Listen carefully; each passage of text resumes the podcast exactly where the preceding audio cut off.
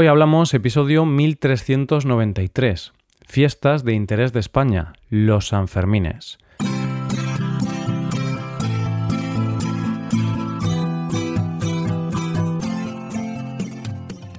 Bienvenido a Hoy Hablamos, el podcast para aprender español cada día.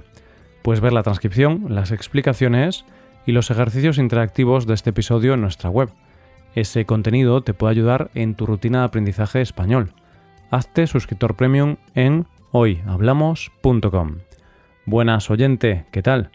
Cuando se va acercando el 7 de julio, en España se empieza a escuchar una canción. 1 de enero, 2 de febrero 3 de marzo, 4 de abril, 5 de mayo, 6 de junio, 7 de julio, San Fermín. A Pamplona hemos de ir con una media, con una media. A Pamplona hemos de ir con una media y un calcetín. Esto es señal de que va a comenzar una de las fiestas más importantes de España. Fiesta de la que vamos a hablar hoy. Hoy hablamos de los Sanfermines. Hace muchos años había un dicho que decía que una ardilla podía cruzar España de norte a sur saltando de árbol en árbol. Vamos a dejar a un lado el hecho de que hoy eso sería imposible, porque más bien iría de casa en casa o de coche en coche. Dejando a un lado eso, yo sí que creo que una persona podría pasar un año entero en España saltando de fiesta popular en fiesta popular. Mucha gente dice que en España tenemos demasiadas fiestas y que lo único que nos gusta es estar en la calle y divertirnos. Eso no es cierto. Primero, porque nunca hay demasiadas fiestas en un país. Segundo, porque no hay nada malo en querer divertirse de vez en cuando. Es más, es necesario para vivir una buena vida. Y por último, y no menos importante, porque las fiestas de un país lo definen. Las fiestas populares no son más que una representación de lo que somos como país, de lo que creemos y de nuestra identidad más profunda. Por eso, este tema del mes de agosto lo vamos a dedicar a conocer algunas de las fiestas más conocidas y de más interés de España. De esta manera podrás conocer un poco más la cultura española, cómo somos y cuáles son nuestras raíces culturales. Pero además, querido oyente, te puede servir también para hacerte una guía de qué lugares visitar en nuestro país, cuándo y a la vez que conoces nuestro país y nuestra cultura, te vas a divertir. Y mucho. Hay que decir que algunas de las fiestas que vamos a comentar ya se han celebrado, por lo que puedes anotarlas en tu calendario para acudir el próximo año. Día 6 de julio estamos en la plaza donde está el ayuntamiento en Pamplona. Son las 12 del día y unas 10.000 personas ocupan los 2.000 metros cuadrados de la plaza. Todas esas personas van vestidas iguales, de blanco y con un pañuelo rojo. El pañuelo primero se lleva amarrado a la mano, pero cuando se acercan las 12 se coge con las dos manos y se sube por encima de las cabezas. En ese momento una persona, cada año es una distinta, se asoma al balcón del ayuntamiento. Entonces esa persona dice Viva San Fermín, Gora San Fermín. Es el momento de lanzar un cohete desde el balcón. Es el conocido como chupinazo. Y luego se lanzarán 27 cohetes que corresponden a cada uno de los concejales del ayuntamiento. Pero cuando suena el chupinazo, toda la plaza se vuelve loca de emoción. Se abrazan, lloran y es el momento de ponerse, por fin, el pañuelo al cuello.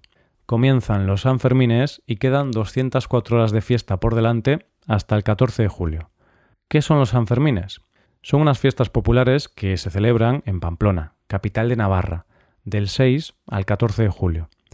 Posiblemente es la fiesta más internacional de nuestro país, y en gran medida lo debe a que Ernest Hemingway la dio a conocer al mundo con su libro Fiesta. Son unas fiestas en honor a San Fermín de Amiens, y aunque son muchas las actividades y actos de estas fiestas, por lo que son mundialmente conocidas son por los encierros. Pero, antes de ver en qué consisten las fiestas, vamos a conocer un poco su origen. Lo primero que debemos hacer es responder a la pregunta de ¿quién fue San Fermín? Fue un hombre que nació en el siglo III en Pompaelo. Así se llamaba la ciudad correspondiente a la Pamplona actual. Era hijo de un senador romano y se convirtió al cristianismo. Tanto es así que parece ser que desde muy joven se dedicó a evangelizar las Galias, y se dice que fue el primer obispo de la ciudad. Tras años evangelizando, decidió asentarse en Amiens, donde fue martirizado después de bautizar a miles de personas. Pero la leyenda de San Fermín no llegaría a Pamplona hasta el siglo XII, momento en que se trasladó a la ciudad una reliquia de la cabeza del santo. En ese momento se puso como festividad en su honor la fecha del 10 de octubre, pero luego se cambió al 7 de julio porque coincidía con la feria de ganado y hacía mejor tiempo. Las fiestas se celebran en su honor, y es por eso que antes de cada encierro los corredores le cantan la canción. A San Fermín pedimos, por ser nuestro patrón, nos guíe en el encierro dándonos su bendición. Sin embargo, realmente este no fue el inicio de las fiestas tal y como se conocen hoy. Parece ser que los actuales Sanfermines son la unión de tres tradiciones, la del santo, que ya hemos visto, la feria del ganado y las corridas de toros. De hecho, parece ser que ya en el año 1385 se celebraban festejos taurinos en la ciudad. Y probablemente el origen de los encierros está en la necesidad de trasladar los toros desde el extrarradio hasta el centro de las ciudades para poder realizar las corridas de toros. Pero la fiesta en sí de San Fermín se realizó por primera vez en 1591 y desde aquella ha evolucionado hasta lo que es hoy. Como siempre que se prueba algo nuevo o cuando se va a hacer un viaje, vamos a ver qué necesitas saber antes de disfrutar de los Sanfermines. Lo primero que debes tener en cuenta a la hora de hacer la maleta es cómo debes ir vestido, que en realidad es muy sencillo. Camisa o camiseta blanca, pantalón o falda blanca, un fajín rojo y un pañuelo rojo. Nada más. Una maleta sencilla de hacer, ¿verdad? la pregunta que puede que te estés haciendo es ¿por qué este vestuario? ¿De dónde viene la tradición? Lo cierto es que hay dos teorías para esta tradición de ir de blanco. La primera, y la más extendida, tiene que ver con los miembros de la peña La Veleta, que se creó en el año 1931. Los miembros de esta peña eran todos de clase obrera y querían distinguirse del resto de las peñas. Para eso decidieron ir vestidos completamente de blanco, más que nada porque la ropa blanca era más barata y más fácil de conseguir. Otra de las teorías habla de que tiene su origen en los chistularis de Biarritz, los joteros y los antiguos pelotaris de los años 30, quienes vestían de blanco para diferenciarse y a la vez unificarse. Esta teoría lo achaca a cómo iban vestidas estas personas.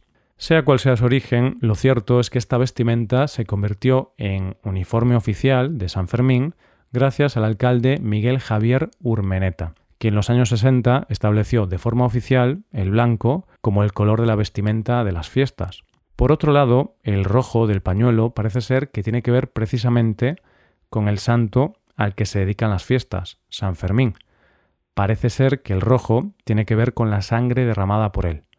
El fajín, por su parte, debe tener unas medidas concretas, 2,5 metros de largo y 12 centímetros de ancho.